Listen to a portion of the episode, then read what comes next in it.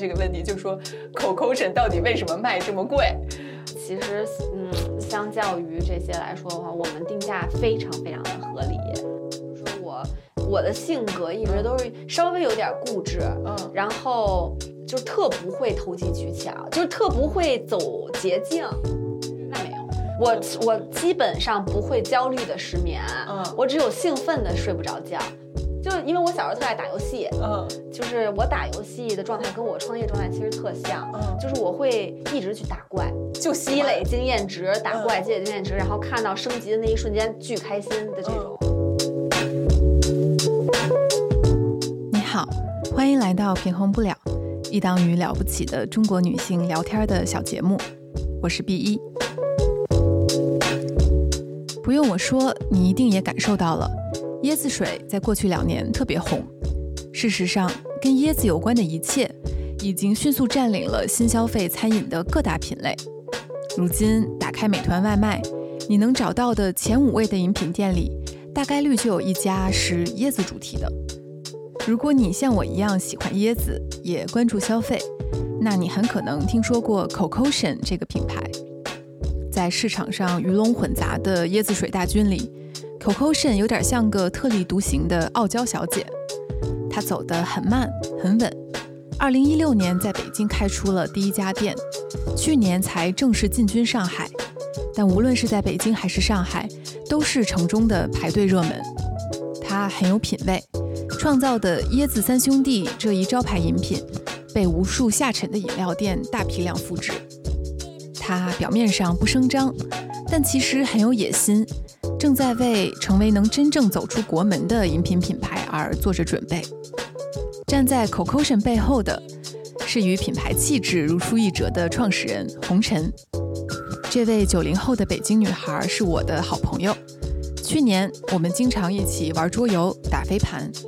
私下里的她，白白净净、瘦弱清新，但搞起事业来，却有着实业家的硬核灵魂。在今天的这期聊天里。红尘跟我分享了 Cocotion 从2016年到今天的发展过程，从在北京三里屯开出第一家店，到如今全国三十多家门店，再到接下来更大规模的品牌布局。红尘这个看着瘦弱的女孩，正在一步一个脚印把她的实业理想变成现实。做实业的道路不怎么浪漫，但一步一个脚印的过程，却比虚头巴脑的做梦来得更为踏实。通过今天的这场对话，希望你也能感受到红尘的踏实，以及一个实业梦从零到一的背后，一些认真而真诚的努力。首先呢首先。能请你还是先跟大家介绍一下自己，还有 Cocotion？因为对于我来说，我作为消费者，我觉得我跟这个品牌很熟悉，我自己也经常点、经常喝。嗯，但可能对这个播客的听众来说，可能有一些，尤其是不在你们的重点城市的小伙伴，可能对这个品牌还不太熟悉。嗯嗯，你可以先。做一些高大上的介绍，高大上的介绍，或者接地气。我们这我们这品牌其实就很接地气，对我们本本身也很接地气，就是就是作为一个接地气的介绍吧，就是嗯，我叫红尘，是 Cocotion 的 CEO 和创始人，然后我们这个品牌创立于二零一六年的十月份，二零一六年的十月份，对，就是就挺久的了，其实，然后在北京，嗯，那个时候我们。就叫 Cocotion，对，Cocotion 当时其实是我们的一个自创的英文单词，对，嗯，就是 Coconut 和 Ocean 的一个结合，嗯，就因为当时我们想的就是我们本身是做椰子冻的嘛，嗯，就只有这一个品，其实严格意义上来说就算是甜品这个品类里面，对，然后我们当时就想说做做椰子，然后椰子我们就其实研究了一段时间，就是椰子的这个品类，嗯，然后我们就发现其实。嗯，椰子它挺神奇的，就你表面上看啊，它挺就是平平无奇，就是挺普通的吧，就是啊，也不是那种长得特漂亮的水果，但其实它内在就是蕴藏了很多非常嗯，就是不一样的特性。那你们怎么会是看到椰子了呢？就是这个东西，单纯就是因为当时我们要做的这个品，我们就要做椰子冻，就是觉得可以做椰子冻。对，嗯，然后才接触的椰子，嗯，就是那再往前追溯的话，就是我最开始在一个互联网公司，嗯，就我们专门是做餐饮的，叫 Enjoy。对，现在这个 app 已经啊没有了。嗯，OK。对，当时就是在这么一个互联网公司，然后就想要创业了。嗯，也不是，就是一个机缘巧合吧。就是那个时候，就反正在那个公司学的也挺多的，做也挺开心的，然后也认识了好多餐厅的老板，就确实也在学习这方面，就是餐饮这方面的一些知识。然后呢，我的合伙人当时他就是刚好来找我，嗯，就是说他想要去做一个甜品甜品工坊、甜品店。然后他给我当时记得他给我拿了好多产品，嗯。就是甜品的这一类的，比如法式甜品呀、日式甜品呀，就是各种。因为他之前在日本学的蓝带，哦，他就做甜品的，就做甜品的，然后就给我带了好多，就各种风格的都有，哪儿的都有。其中就有椰子冻，嗯，因为这属于东南亚的甜品吧。然后当时我吃完以后，我就觉得这个是一个非常好的品类。嗯，就是因为椰子冻，它是在众多，可能也是因为有了一些比较，就是在它带来的众多的这些品，嗯，中间。椰子冻是一个特别简单的品，但是它又很好吃。对，它是一个特别容易标准化的，就不不是对于比如说你这个甜点师傅的要求有多高，嗯，它就是一个配比，然后你倒进去，你也不需要有各种什么技术手法，它就可以变成一个很好吃的品。嗯，所以当时我觉得就是这个东西是，而且它又很清爽，对，是符合当下，因为那个时候其实很已经开始慢慢的大家去注重健康啊，然后轻食。啊什么的，然后我就说这个可以做，然后后来是这样，就是我们大概到了年底，一六年年底，一七年年初的时候，嗯，然后我就去大概看了看，嗯，华南。的一些饮品店，嗯，就是包括喜茶，当时特已经挺火的了，嗯，在深圳，嗯，然后奈雪啊什么的，刚刚刚起来啊，对，然后我就转了一圈以后，我就发现，就是饮品的这个事情和我原本的想象不太一样了，嗯，其实我们就已经。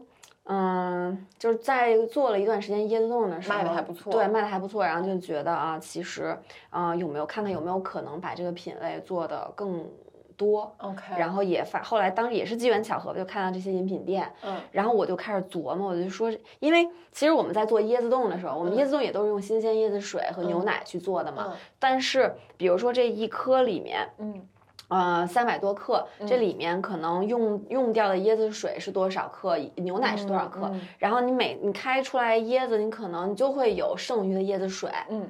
然后这剩余的椰子水，我们当时的呃做法就是带回家喝了，挺不错的。对对对，就因为我是一个一直都得喝椰子的人，就是在做椰子冻之前，我也是，就是我的冰箱里边会一直放着那个新鲜的椰子。就你自己喜欢喝？对我自己喜欢喝，但我不喝 Vita Coco 那种瓶装的椰子水，因为我觉得瓶装椰子水和呃新鲜的椰子的味道是完全不一样的。哦，嗯，对，所以我只喝新鲜的椰子。然后那个时候我就觉得便宜我自己了，我们在卖椰子冻的时候。我就可以有现成的椰子水，嗯，然后后来我们就发现，本来它这个就是品类的属性就很特别，就是没有任何一个水果是它这样，就是你打开以后它就是一个透明的液体，对，就是芒果呀、草莓呀、猕猴桃，所有的这些橙，包括橙子，它都是固态的，嗯，然后你要把它不管是就是先给它榨成榨成那种汁，然后再加水，然后再变成一个。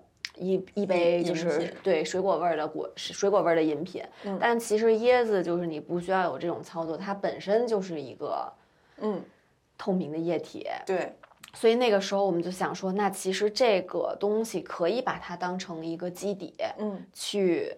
展开各种想象吧，因为像比如说茶基底也好，咖啡基底也好，这些东西其实它它也是要和水融合在一起的。茶你要把它泡泡出来这个味道嘛，咖啡同样也是你要冲泡，然后变成这一杯液体基底。嗯，然后椰子水呢，它就是一个更甜的水，它本身就是基底，你不需要再兑水了。对。然后我们就觉得，哎，这是一个挺好的想象力的出发点。对，那个时候大家对于椰子的认知非常非常的嗯浅，嗯。然后所以国内其实是没有人去做这方面的创新的，嗯，大家还是聚聚焦在茶茶底，嗯嗯，咖啡其实都没有现在多。然后国外没有的原因是，呃，我们反正我们的研究啊，就发现国外。就是饮品店都很少，嗯，就是除了台湾，嗯。嗯，日本啊什么的，嗯，呃，剩下的就是其实大家嗯没有没太有限制饮品的这个习惯，是，就还是可能像欧美的话就是咖啡厅比较多，嗯，然后像是东南亚的话，其实饮品店是比较少的，嗯。嗯，他们可能如果喝椰子就直接就是直接一个对 鲜的椰子，他他不会往那方面去费神儿去想。说啊这是不是可能会是一个商机呀什么的。然后我们就发现，哎，没人在做，嗯，那这件事儿其实挺值得去尝试一下的，嗯，就是看看可不可以把这个品类做出来什么不一样的感觉。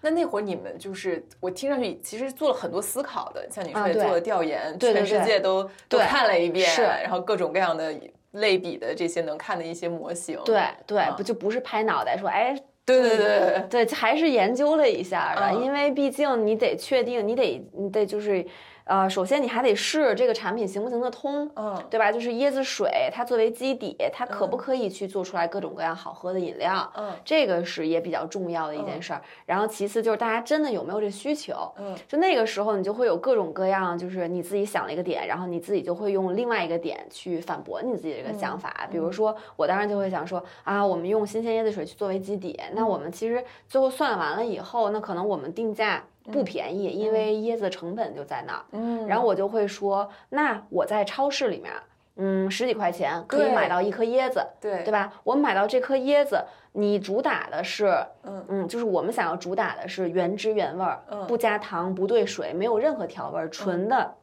椰子水状态，嗯那就说明你就是没有，就是你就是跟这个叶子没有区别，。对，是一个。那你的优势是什么之类的，嗯就会嗯不停的去哦辩论。想很深刻耶。啊对对对对对，所以你是一个非常理性的思考的，我是这这件事情的啊，对，嗯其实我是一个特别理性的人，嗯然后我合伙人是一个相对感性的人，所以我们俩就比较合拍。在空虚的星期里，就的世界，它在哪？所以你们那会儿就决定开店了，对不对？，对我们大概准备了半年的时间，挺久的了。嗯其实我们是七月份，二零一七年的七月二十一号嗯开的第一家店，在三里屯 SOHO。嗯嗯，然后那个就已经确定了，就是我们要主卖的就是以新鲜椰子水为基底嗯的饮品。嗯然后那个时候，我们椰子三兄弟就是我们的零号产品，一号产品，零号产品是椰子冻，嗯，然后椰子三兄弟就是我们以主打。就是这个饮品的第一个产品，因为其实当时还想了一个点，就是嗯虽然我把自己都说服了啊，嗯就是确实有这些痛点，我这个问题，我们做这件事儿可以解决这些痛点，嗯但是，呃，就是作为饮品店来说的话，你只卖一杯新鲜椰子水是没有意义的事儿，因为它就是一个甜小甜水儿。嗯小甜水儿里边儿你可以加椰子冻，嗯加椰肉，加青瓜，加各种各样这样的东西，甚至加比如说马蹄爆珠啊、嗯波波，所有的这些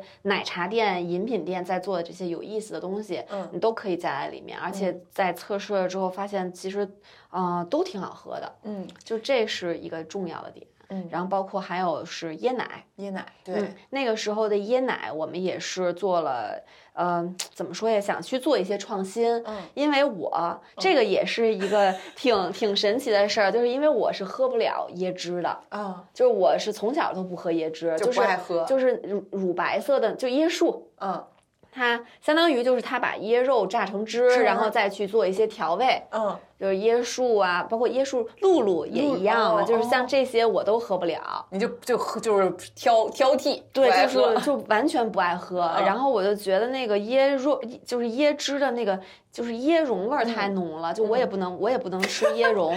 果然做餐饮的人就是自己得 够挑嘴，对，就是但但是他们好多人都会取笑我说嗯。你一个做椰子，你竟然不能吃椰蓉，不能喝椰汁。但是确实我就是喜欢喝新鲜椰子水，但是那些椰子味儿特别浓的，你就觉得太浓了，对我就觉得我有点接受不了。嗯嗯。然后后来呢，我就说，呃，我我就是当时我们在做椰奶这个产品的时候，我就说我真是接受不了椰树的那个、那个、那个味道，就是你用椰肉去榨，怎么去调，最后还是那个味儿，就我觉得有一点太腻了。嗯然后我合伙人就呃，相当于呃，为了我创造了一个椰奶。哦就是用新鲜椰子水和牛奶去嗯做的，其实并没有就是特别浓的椰子味儿，它嗯就是呃有奶香的嗯对清甜的椰子水，嗯这就是刚好就符合我的点了，因为嗯我有时候会想要喝嗯、呃奶一点儿的东西，嗯为为你特调，为你做的。对，然后嗯后来就会发现，其实有挺多人是我这样的，嗯就是因为椰子它算是一个怎么说呀，就是算是一个味道挺就是挺鲜明的一个品、嗯一个品，不是新鲜椰子水啊，就是嗯。在光说到椰子这件事情的时候，嗯。其实在反正在国内吧，嗯。因为毕竟椰树教育了这么大批人，嗯嗯，有人是非常喜欢椰嗯树这个味道，就是非常喜欢椰子味的。椰子椰子味的那个人，嗯然后有这么一批人是疯狂的爱着这个东西，嗯然后还有一批人可能像我，或者是就是大就是可能更多的大众吧，他嗯会对于这个椰子的味道没有那么、喜欢。对，没有那么嗯对，就是那么能接受。嗯主要那个香精味儿很重的。对对，嗯 所以其实我们想要做的是做一个嗯。就是大众普世可以接受的嗯。椰子的味道的饮品店，然后是一开起来是，比如前六个月是什么状态呢？前六个月就基本上是没状态的，因为其实确实就是，嗯，在没有做餐饮之前啊，嗯。虽然你看过做餐饮的这么多人，你大嗯。概知道哪一些餐饮它能活下来的一些原因是什么，哪些餐饮它死了的原因是什么，就是你大概能分析出来，让你能就是跟他们聊的过程中也能有一些感受。但是真让你自己去做的时候，你就会还是会发现和自己想象的有一些不一样，就是因为它细碎的东西太多了。就有的时候我会认为啊，这个东西在这儿，它就是应该在这儿的、原本啊，但是后来就发现哦，它。是不是就是它不它不是本身就在那儿的，你需要就连这个我都需要自己去弄，你知道会有这种想法，啊，就是特别特别琐碎的事儿。嗯然后后来慢慢的就是一点点儿就可能去调整、去接受吧，因为确实你没有，嗯，一个是没有做过餐饮，另外一个是你没有可借鉴的模板范本。嗯嗯就比如说我开一家咖啡厅，嗯嗯、我可以去咖啡厅去实习，我可以去兼职，嗯然后我摸清楚它整个的操作标准、SOP，嗯嗯、或者是我找来一个这个咖啡厅的店长，嗯他直接就是这么去，对对对对，嗯呃，这么叫什么？就是呃，把它模仿过来。对对对但是在做这个，我们做这件事儿的时候，你是没有任何一个是可参考的。比如说这椰子怎么存储，嗯啊，怎么去开椰子，怎么让每一杯椰子水达到它啊都很清甜标准的这个状态，嗯然后。呃呃呃，这个存储的时间、效期这些都需要自己一点儿点儿去研究，嗯就是你没有可参考的那个模板，所以你就得自己去试错。所以有点儿就是你得闭门造车一段时间，对把这个事儿，因为当年其实现在有很多椰子水儿，但那会儿就，没有，那会儿是没有完全没有的。嗯所以那个时候我们当时也在想说，那就想好了，如果确定要做这件事儿，你就是要花时间的，就是急不来。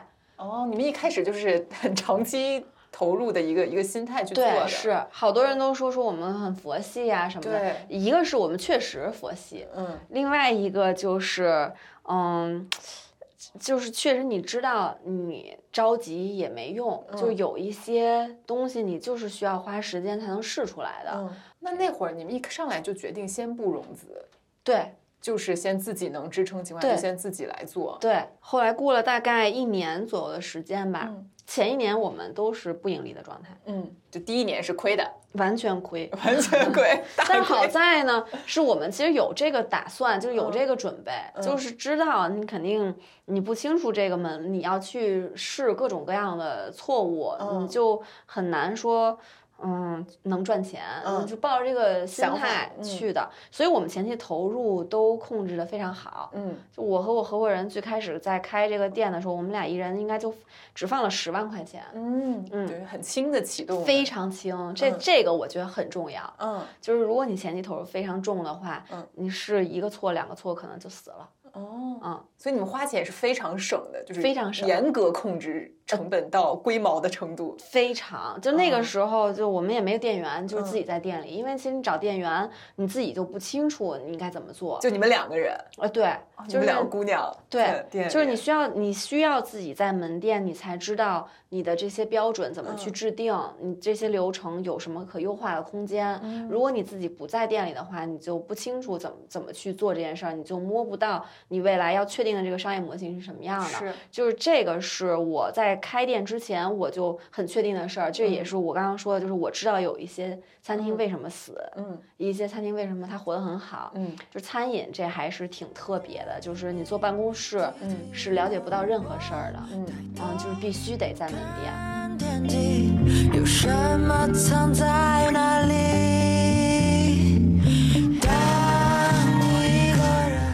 然后等到差不多对一八年，嗯，一八年年底的时候就嗯已经开始，嗯，比较好了。好了，对，就是大概这个模型嗯。已经出来了，嗯，然后嗯，标准化什么的也都做的还可以了。你们真是手艺人一点一点打磨出来的对，然后到了一九年的大概九月份吧，嗯一九年九月份，嗯嗯，我们确定了我们现在这个 Cocotion 这个嗯门店嗯的雏形。嗯，就现在这一套对对外部的看到的这些，就是最开始的时候，其实跟现在完全不一样，嗯特不一样，嗯就是得一点儿一点儿改，一点儿一点儿改，嗯然后改到哦，已经感觉差不多了，这个嗯模型算是打磨的。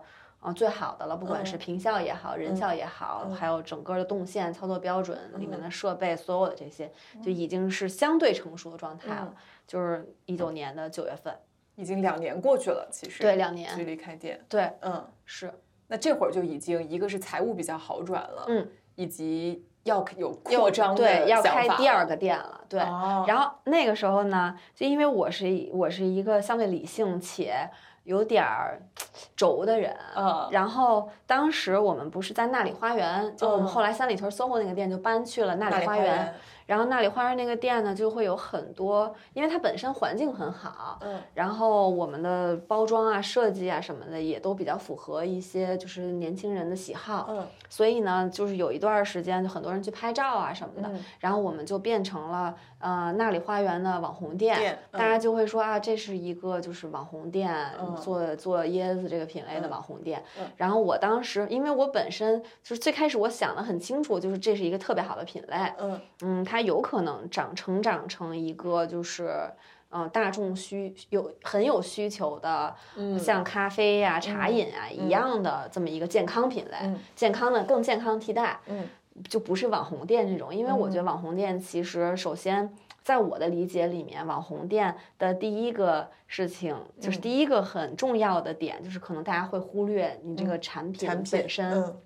就是你的产品可能中规中矩，嗯，然后没有什么特点，对，被这种视觉和包装吸引对更多，对，嗯但是这不是，这绝对不是你的，对，嗯就不是我们的想法，所以我第二个店就是选就是这个隔壁，哦，就是望京这边儿，对，那个时候这儿还没什么人，嗯就是现在和阿里啊阿里各种都在对，那个时候其实人还是挺少的，像是刚起来的一个片区。嗯然后我们选在了隔壁那栋楼的地下一层，嗯，就是它是一个办公楼，纯办公楼的地下一层，就是嗯。没有任何打卡的属性，嗯就是一个纯的写字楼门店。嗯。那个时候就想尝试一下，嗯。嗯，如果是纯写字楼门店，可是不是大家真的会有这个需求？就比嗯如说周边的白领，嗯。会不会有说啊我想要喝一杯这嗯。个椰子水的这个需求？嗯。嗯，当时就想试一下，嗯 也是测试第二个店型吧。我们现在有三种店型，一嗯个是写字楼，嗯一个是购物中心，还有一个是街边。嗯街边就会做的更网红一些吧，就是漂亮一点儿。嗯然后购物中心就是综合体嘛，嗯然后写字楼就是这种。哦嗯。二零一九年九月份之后，然后我们就开始去找新的店铺的位置，嗯就是就一个一个试嘛，先是街铺，然后街铺 OK 了，然后写字楼，写字楼也 OK 了，嗯然后那就是购物中心，因为每一个不同就是不同的店型，其实它的这个模型都会就跑出来的结果都会不一样。嗯。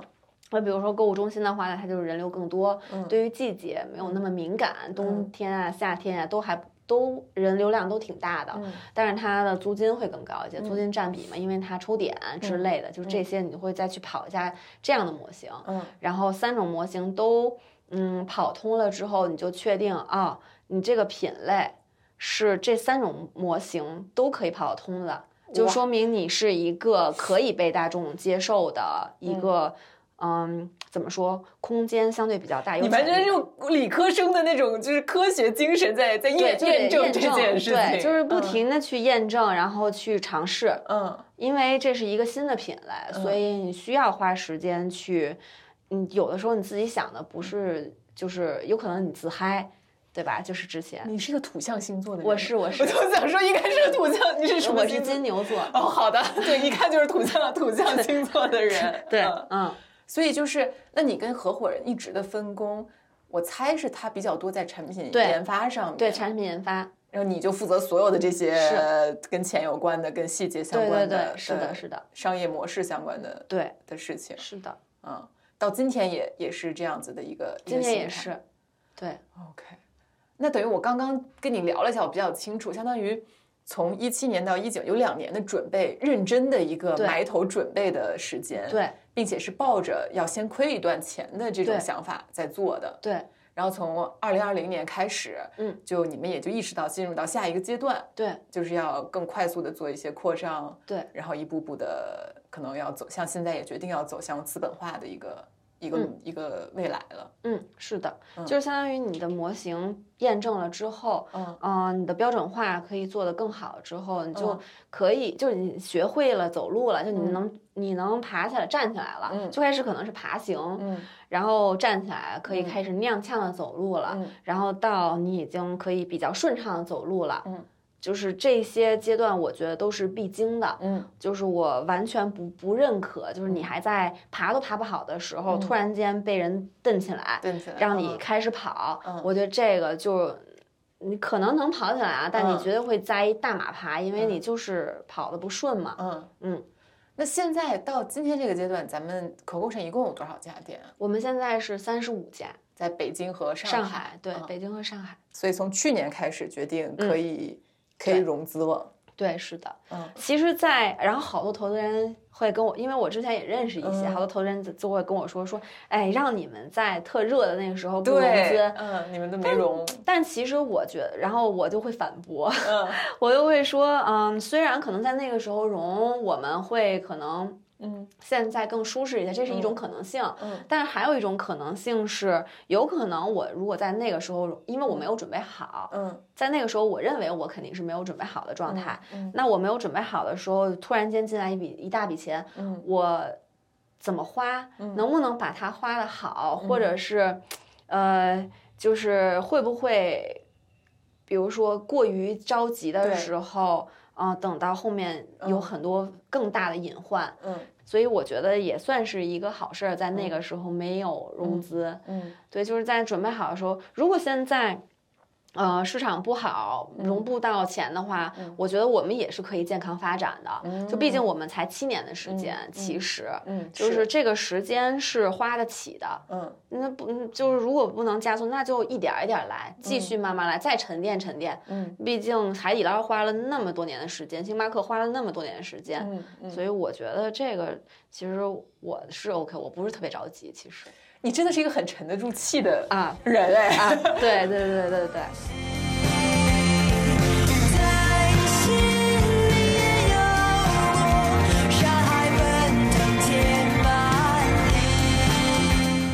就是你看，就首先，呃，我今天聊完我才知道，因为 Coco 是就像你说，他给人的视觉感觉是一个很年轻的、很嗯青春的、很有点少女心的那种品牌。对对对但是可能这是它的产品和视觉给人的一个外部的呈现。嗯。但你的所有的这些思路都是那种 老一辈儿实业家，你知道，一步一个脚印的那种那种人对，人。我是我是完全是这样的，嗯，那就是现在对你来说，所以就反正 Cocotion 这个事儿，肯定是你就是长期主义，对，一年一年的去去耕耘，嗯，然后把这个品牌尽可能持久的做下去。对，然后目前也是就执着于椰子为核心的这个这一个一个品类，或者跟它相关的辐射的这些内容。对，是就是做椰子家这件事儿吧，就是希望，嗯、我们将来可以做到，就是在这个领域，嗯嗯，被大家所，呃，周知并认可。嗯就是可能想到 Coco 人就可以想到椰子，就是把我们画成一个等号，嗯就我就满足了。嗯，对这个这这个目标也很宏大呢。就是对对，慢慢来吧，不着急。其实我觉得就是，而且其实就是光做这一个品类，嗯就有很多很有意思的事儿，就有很多就是做不过来的事儿。其实，嗯就好，其实也会有人问我们说，啊你们有没有考虑说再去啊、呃做只只做椰子吗？就是嗯嗯让还有没有可能做点别的呀，再加点茶饮呀、咖啡呀什么这些。但其实只我觉得只做椰子就够了，都做不过来呢。就是它本身这个品类虽然是一个垂，就是很垂的这么一个品类，但是你真的垂下去，你就会还是像刚才要说的，就是你可以挖到很多宝。嗯嗯，那你们是去年去上海，现在上海有两几家店？现在上海十家店，哇，已经十家店了。，对那因为因为我也知道你现在就等于两边跑嘛，对相当于呃上海那边的发展也是非常迅速的。对，那这个就是等于去另外的城市开店，也是一个新的挑战。对，新的挑战啊，就是去。嗯、就是我们去年八月份的时候嗯开嘛，刚好也是赶上上海那个疫情对啊，刚刚其实挺难的，嗯就是也挺倒霉的感觉，嗯但其实还比较顺利。幸运的就是店开出来以后还挺顺利的，而且一下就排队，我看对非常火，而且到现在为止，其实上海因为上海店少，嗯然后这些店主要集中都是在一些很热门的商圈，嗯。所以呃，上海现在平均的门店的表现水平都比北京要好。哦，就是就会发现哦，南方城市确实比北方城市要有活力的多。嗯是的，嗯，然后原来我还特别不忿儿，就比如说遇到一些投资人，大家会说，对啊，说你这北京的品牌，你做成这样很不容易。我想说，北京品牌怎么了？我懂我懂，就是他说，很多人都会说，说北京没有出来过一个什么好的品牌，对对啊，就是之类的这些吧。对。咱北京女孩儿肯定觉得就是对啊，然后后来啥呢？去去了上海以后，去南方以后发现，哦哦，确实有道理，对，确实北京这个环境确实也挺难跑出来一些嗯当地的品牌，做着做着可能就是死的几率就是很大。嗯，那现在接下来的一个全国的一个扩张的计划大概是什么样的呢？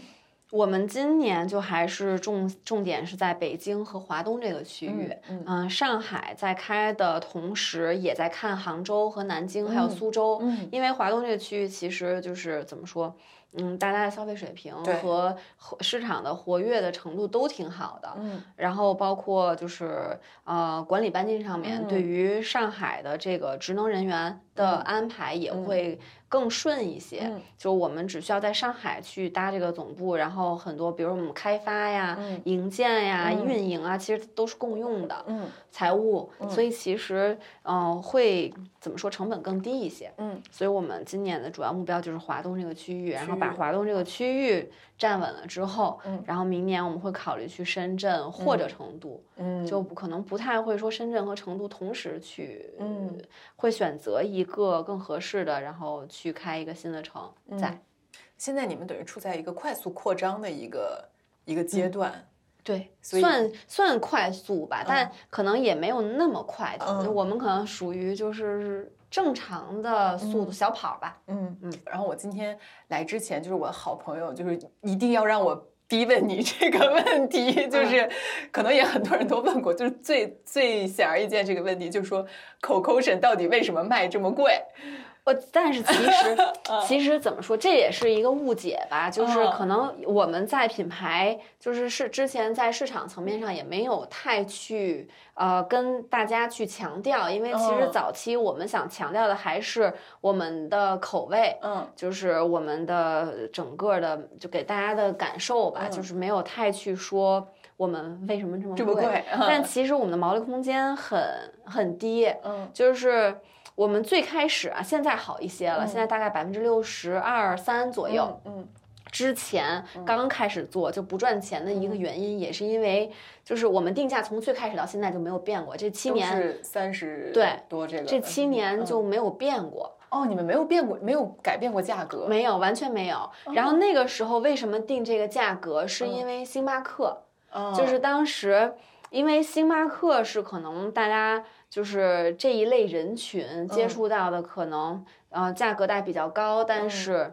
受众比较广的这么一个价格带了。嗯如果纯那个时候纯按照就是毛利率、成本去定价的话，我们得定到四十多块钱吧，应该。嗯那个时候基本上，比如说一杯新鲜椰子水，嗯我们那时候的毛利可能连百分之四十都不到。这百分嗯之四十是一个多不健康的数嗯字啊！就是在饮品这个行业里面，就是其实你就没法赚钱，你卖一杯可能就亏一杯之类的。嗯所以当时我们想说，就算是这样，你也得坚持。嗯就是因为，嗯，确实我也不能接受太贵的东西。嗯就是你这每个人，就是你说一杯椰子水，嗯嗯，大家认为在超市里边儿的十几块钱的这么一个椰子水，嗯你卖这么贵，确一定会有人去说去质疑的。嗯，嗯，对，所以就没办法。让他们质疑吧。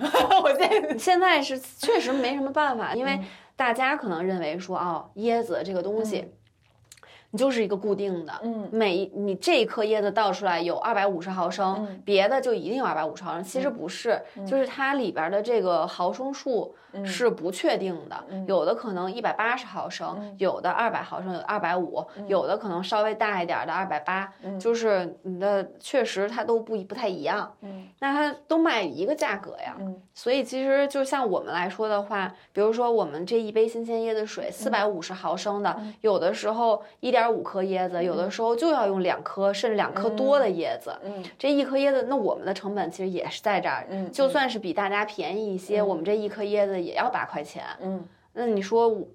就是，但凡这一杯里边用到两颗半的椰子了，我的成本就已经是十十六七了。那就比如说，因为现在国内的这些像盒马什么也开始出，就是自己的椰子水了嘛，就那种包装好的椰子水，嗯，那种它为什么能卖到那么便宜呢？就是首先它就是在源头，因为它嗯其实，在源头去加工，它就会有就是去就是哦去有一些什么清关啊、物流啊这些哦费用就没有。你正常你去看一颗椰子啊嗯，正常的一颗鲜椰子，很少有卖到超级便宜的，九块九是已经超级便宜了。嗯就是但是那九块九。的椰子正常情况下一般都是在八百克以下的，就是它净重，呃不，它整个重量八百克，一般倒出来的水是二百二百毫升以内的，嗯就它是小椰子，嗯小椰子，所以它相对来说也能再卖的便宜一点点。嗯但是像正常一些椰子的话，基本十几块钱。你再去像一些水果店什么的，你买，我看有的椰子卖二十九块九，都有这种鲜的嗯一颗椰子。嗯像包括嗯、餐厅里面，嗯你点一颗椰子也要二三十块钱，嗯那一颗，嗯所以其实我们就是太值了，就我们这一杯里边不是只有这一颗椰子，嗯对，所以其实嗯，相较于这些来说的话，我们定价非常非常的合理。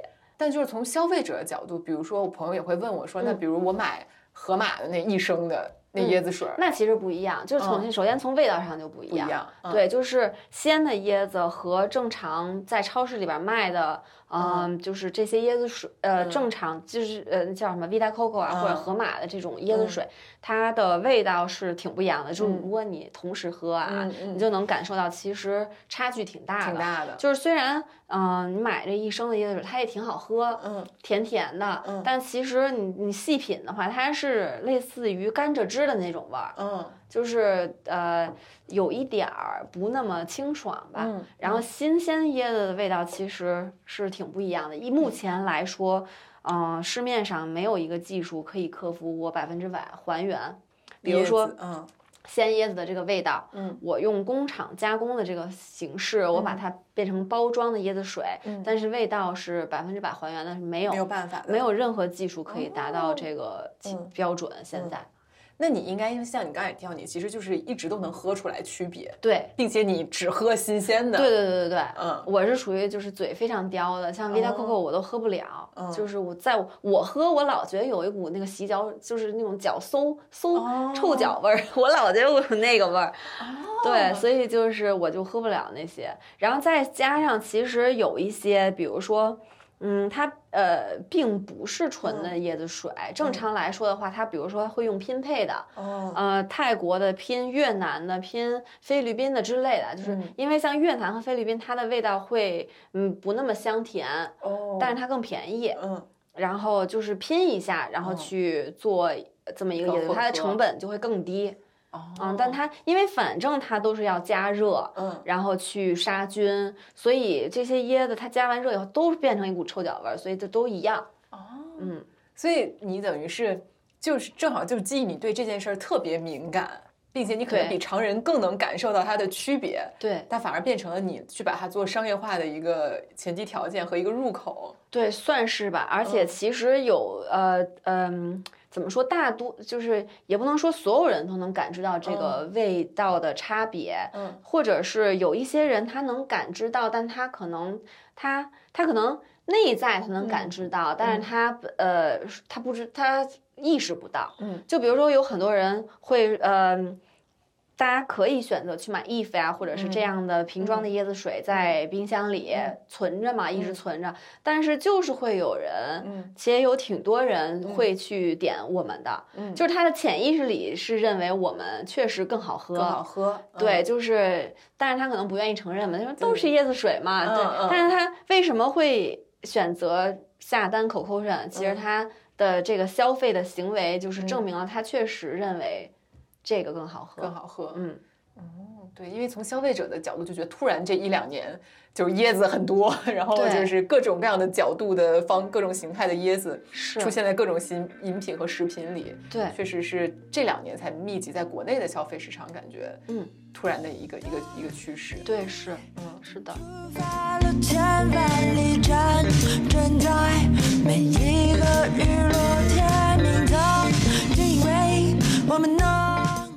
刚刚聊的这些，我因为我刚才就聊的过程中，我也觉得也就是在颠覆我本来对你的了解，因为咱们之前都是线下娱乐嘛，对吧？对对对就感觉是就是当然没有聊过商业上的这些事情，就是因为你给人的感觉就是一个你知道，就是一个白白的一个很很怎么讲？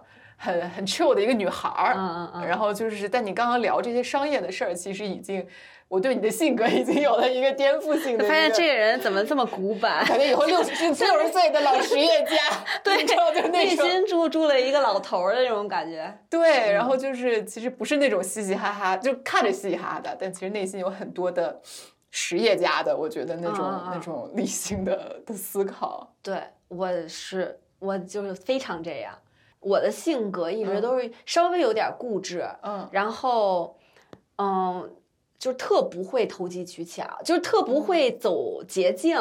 就比如说，包括学习也是，就是傻学，所以有的时候就会觉得，呃，其实这样有好有不好吧，就嗯。看你从事什么什么领域了。嗯。就我觉得有的时候，我觉得我自己确实不够，就是不够灵活。嗯嗯嗯，对，就是如果去一些，比如说其他的行业来说的话，可能还不合适呢。嗯，就是餐饮这个行业，包括也是我接触到了之后，我发现可能比较适合我的原因，嗯就是因为性格上相对来说比较，嗯，比较契合吧。嗯，我刚我刚想说比较笨，好好的笨，嗯嗯对对，你知道，就是那种那种笨，嗯，对，是，我是这样。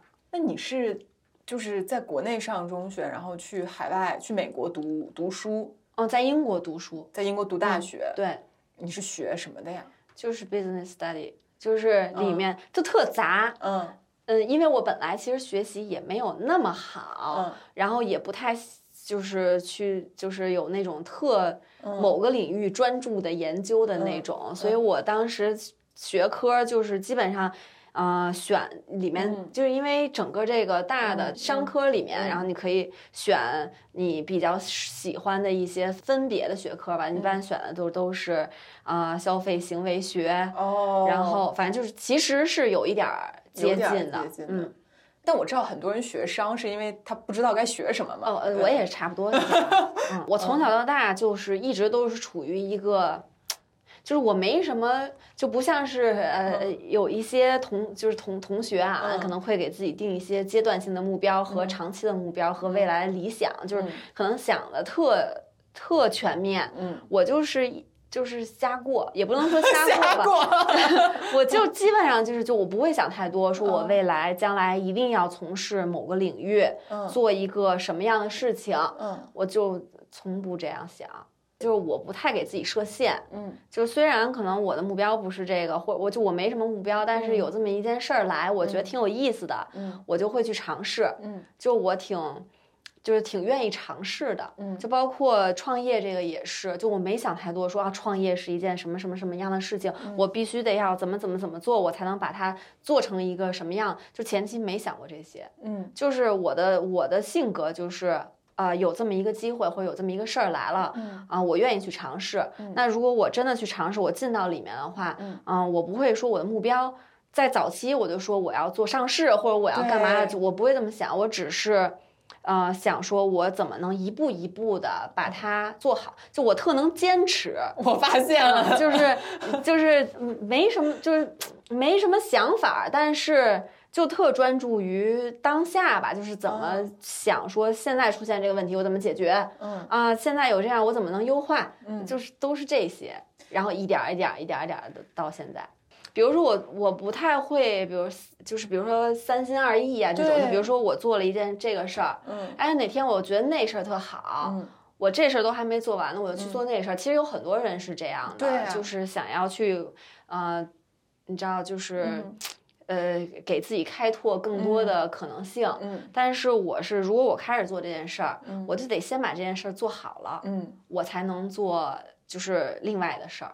不然自己可能也没办法，就是对我没法儿就是分心吧，可能。你有就是失眠或者是那没有，我我基本上不会焦虑的失眠，嗯我只有兴奋的睡不着觉。就比如说有的时候我会突然间有一想法，我觉得我太牛逼了，就是你知道这种嗯想说，这个必须得去。就是去实实实实现实施一下，嗯我会着，就是有点睡不着，但是就是特焦虑的情况下，嗯我一般都睡得挺好的，因为就是不想想了，但就就想也没用，嗯，然后就就就就反正对，就是不会睡不着觉。哇，你这个性格真的，嗯，不做实业都都浪费了，真的就是。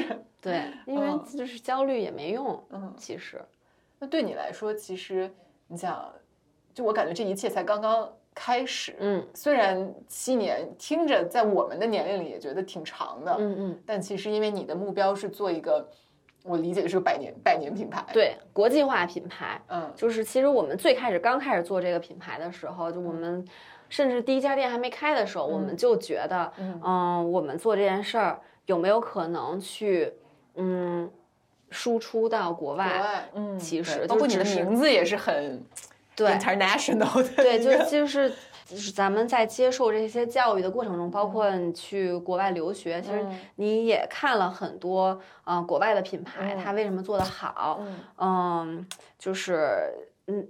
就是可能更多的去吸取一些人家的一些经验吧，因为我觉得品国外的品牌就是做品牌这件事情，嗯确实是比，就是他确实有一套，嗯、怎么说呀？有一套经验和有一套方法在里面的，确实比，嗯、中国的一些就是就是老牌儿的那些品牌做得好，嗯就是也会去学习一些这些吧，包括视觉，嗯就我们其实特别重视视觉，包括我们到现在都在一直不停的更新我们整个的这个 VI 嗯的体系，嗯。这还是挺重要的。那就是对于嗯普通人来说，因为很多人，比如说看创业者，就觉得创业的这种生活方式，你还是有很多的，一个是不确定性，嗯，二是可能呃风险可能比你打工还是要要高一些嘛。对，那对你来说，呃，但你看你也打过工，然后现在在创业，你觉得你是享受创业的这一种生活方式的？那我太享受了，对我我太享受不能打工了。对，太享受创业这种状态，就是因为你确实，嗯，你你的时间是嗯。你自己可控制的。对，就是虽然现在啊还是有很多就是公司的各种各样的事情去要去处理，但嗯。是，嗯，你就是我我确定的是我的时间是，呃，高效的，嗯。就这一点我觉嗯。得比较重要。就嗯有的时候，呃，上班原来我在上班的时候，比如说从早，嗯。嗯、早上九点钟一直到下班儿这个嗯。期间，我觉得有的时候我的时间是浪费的，嗯嗯，就是是，就大家就摸摸鱼嘛，然后耗对一耗。嗯对对对，但是嗯。我就是不太喜欢这种方式。嗯。嗯，但包括现在，其实有的时候我们也会说，跟大家去说说，希望大家可以高效的完成自己的工作。嗯。就是你，如果你这个这一天的工作你完成了，其实你也不一定非得在这儿耗着，你可以去做你嗯想要做的事情做的事情。嗯，这是也就是你就是因为我小时候特爱打游戏，嗯而且我就是我打游戏的状态跟我创业状态其实特像。嗯就我会没什么，就是我会一直去打怪，嗯，就是呃，就积累经验值，打怪嗯积累经验值，然后看到升级的那一瞬间巨开心的这种，嗯所以我就会。哦对，就是有的时候，就比如说我跟我哥一块玩，嗯他说你累不累？你真够笨的之类的对会说但我就是那样的。哦，对，好像我就是那种开外挂，就就想作弊的那啊种。对对，嗯我就是那种疯狂打，反正我就在那点，我也觉得还嗯行。就你就觉得啊，就就这样子这个过程，你啊也喜欢这啊个反馈。对对，比如说我原来也试过外挂，但后来我发现就是你在升级的那一瞬间，你自己也不知道，嗯，对吧？就没有那种那个成就感其实很快就就啊没了，对就失去了。对那，个但是你自己打的时候，你就马上就差那一点儿经验值的时候，你到那儿然后突然间噔噔噔一下，哇，那太爽了，那感觉就一级一级的上来。啊，对对哦，所以对，所以创业对你来说，其实跟打游戏是有点儿啊，有点类似。有点像的。对，就我嗯就不，我就会扎在里边儿的嗯那种，就是埋头干干 对，你知道我经常会去想一些画面，就最开始我在在我们在做这个的时候，然嗯后我就在想，就是因为你就是希望可以最。反向输出到国外啊，我就老能想到，比如说 Taylor Swift 呀，嗯那个然后那个 Justin 嗯 Bieber 啊，嗯然后嗯再去健身的路上拿一杯我们的的 Coco 饮料，我觉得就是这画面一点儿也不违和，是就完全不违和，而且就是你越想这个画面，你就越觉得啊、呃就是嗯，太有可能了，嗯所以就必须将来某一天，我想想啊，哪年明年后年？嗯就就有可能有可能实现这件事。其实有的时候你在看他们街拍照，说你拿杯咖啡或者拿一杯橙汁儿、果汁儿什么的，就是拿一杯椰子水，我觉得太太正常了。嗯对，他们竟然还没有拿椰子水，他们就是在等待 concussion。啊。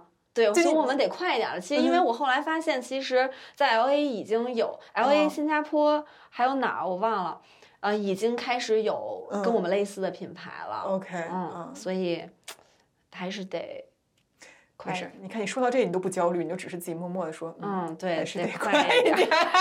对，你要是那种焦虑的人，就已经开始想说啊，就是已经有一些竞嗯品什么出现了。对嗯确实，那我确实不焦虑。就我觉得，就是就算有竞品出现的话，我们毕竟是这个领域，嗯。呃，怎么说，最先最、呃最先做这件事情的人。嗯。我觉得这就是我们的优势，以及我们所有的产品也好，我们的模型，嗯。就是我们这里边所有的内容，嗯。都是自己的智慧结晶吧。嗯，我觉得这。个特重要，就算是真的未未来某一天这项目真失败了或者嗯怎么样啊，我觉得也是，就是积累了非常多的经验。嗯就是我我我觉得自己去创造一些东西，比你去模仿别人去做一件别人做过的事儿，这意义大太多了。嗯。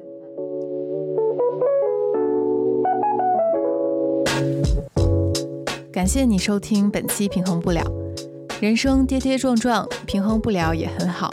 感谢我的先生艺伎为本期节目进行制作，我是 B 一，咱们下次见。